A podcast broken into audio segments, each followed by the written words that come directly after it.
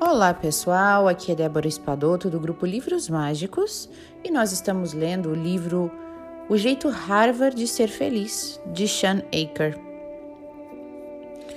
Vamos então continuar no, no último princípio, né, de número 7, que é investir nas nossas relações sociais.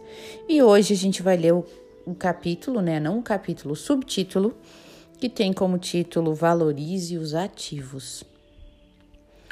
Os planejadores financeiros nos dizem que a maneira mais segura de engordar o nosso portfólio de ações é nos manter revestindo os dividendos. E o mesmo se aplica aos nossos portfólios sociais. Não apenas precisamos investir em novos relacionamentos, como deveríamos nos manter sempre reinvestindo nos nossos relacionamentos atuais. Porque, da mesma forma como as nossas ações no mercado financeiro, quanto mais tempo as redes sociais de apoio são mantidas, mais elas se fortalecem. E felizmente existe toda uma série de técnicas que podemos utilizar para nos ajudar nesta empreitada. A cada vez que você põe os pés no escritório, tem a chance de formar ou de fortalecer uma conexão de qualidade com alguém.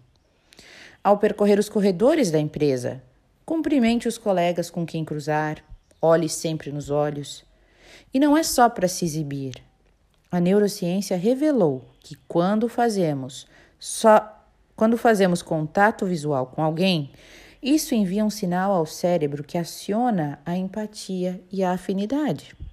Então, faça perguntas interessadas, marque reuniões presenciais e jogue conversa fora com os colegas e subordinados. Um gestor conhecido de uma grande empresa de advocacia me contou que ele tinha a meta de ficar sabendo uma coisa nova por dia sobre um colega de trabalho e se referir a isso em, em conversas posteriores. O capital social que ele investia todos os dias se pagava de maneiras cada vez mais amplas. À medida que os seus subordinados se sentiam mais conectados, tanto com ele quanto com a empresa. E esse investimento naturalmente requer um certo empenho.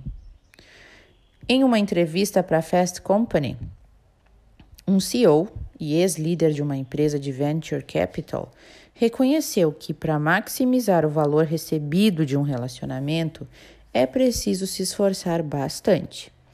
E eu passei uma grande parte do meu tempo fazendo apresentações, indicando profissionais, fazendo a ponte entre as pessoas e estando ativamente envolvido na comunidade, visando beneficiar a empresa e a vida pessoal dos outros, diz ele.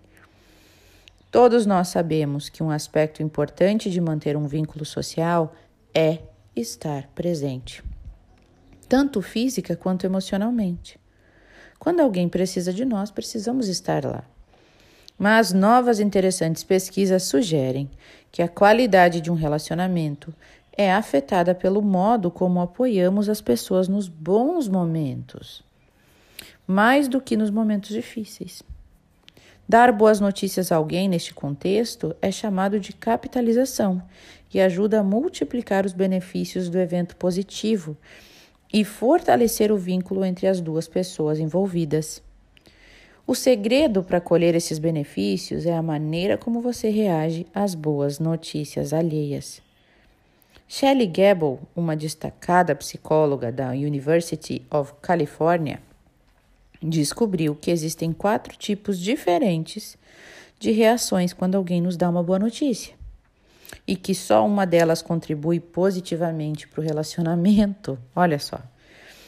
E a reação vencedora é ao mesmo tempo ativa e construtiva, oferecendo um apoio empolgado, bem como comentários específicos e perguntas de acompanhamento. Tipo assim, que maravilha, que bom que o seu chefe notou o quanto você vem se empenhando no trabalho. Quando a, a sua promoção, quando que a sua promoção vai ser formalmente anunciada no departamento? É interessante notar que a pesquisa demonstra que reações passivas às boas notícias, tipo assim, ah, legal, podem ser tão prejudiciais ao relacionamento quanto questões abertamente negativas. Você ganhou uma promoção? Ué, estranho eles não terem promovido a Sally. Ela parece tão mais bem adequada para o cargo. então, dizer só um legalzinho pode soar tão negativo quanto isso. Talvez o mais destrutivo, contudo, seja ignorar completamente a novidade do outro. Você viu minhas chaves por aí? Os estudos de, de Gable revelaram que uma reação ativa e construtiva reforça o comprometimento e a satisfação com o relacionamento e aumenta o grau em que as pessoas se sentem compreendidas, validadas e valorizadas durante a conversa.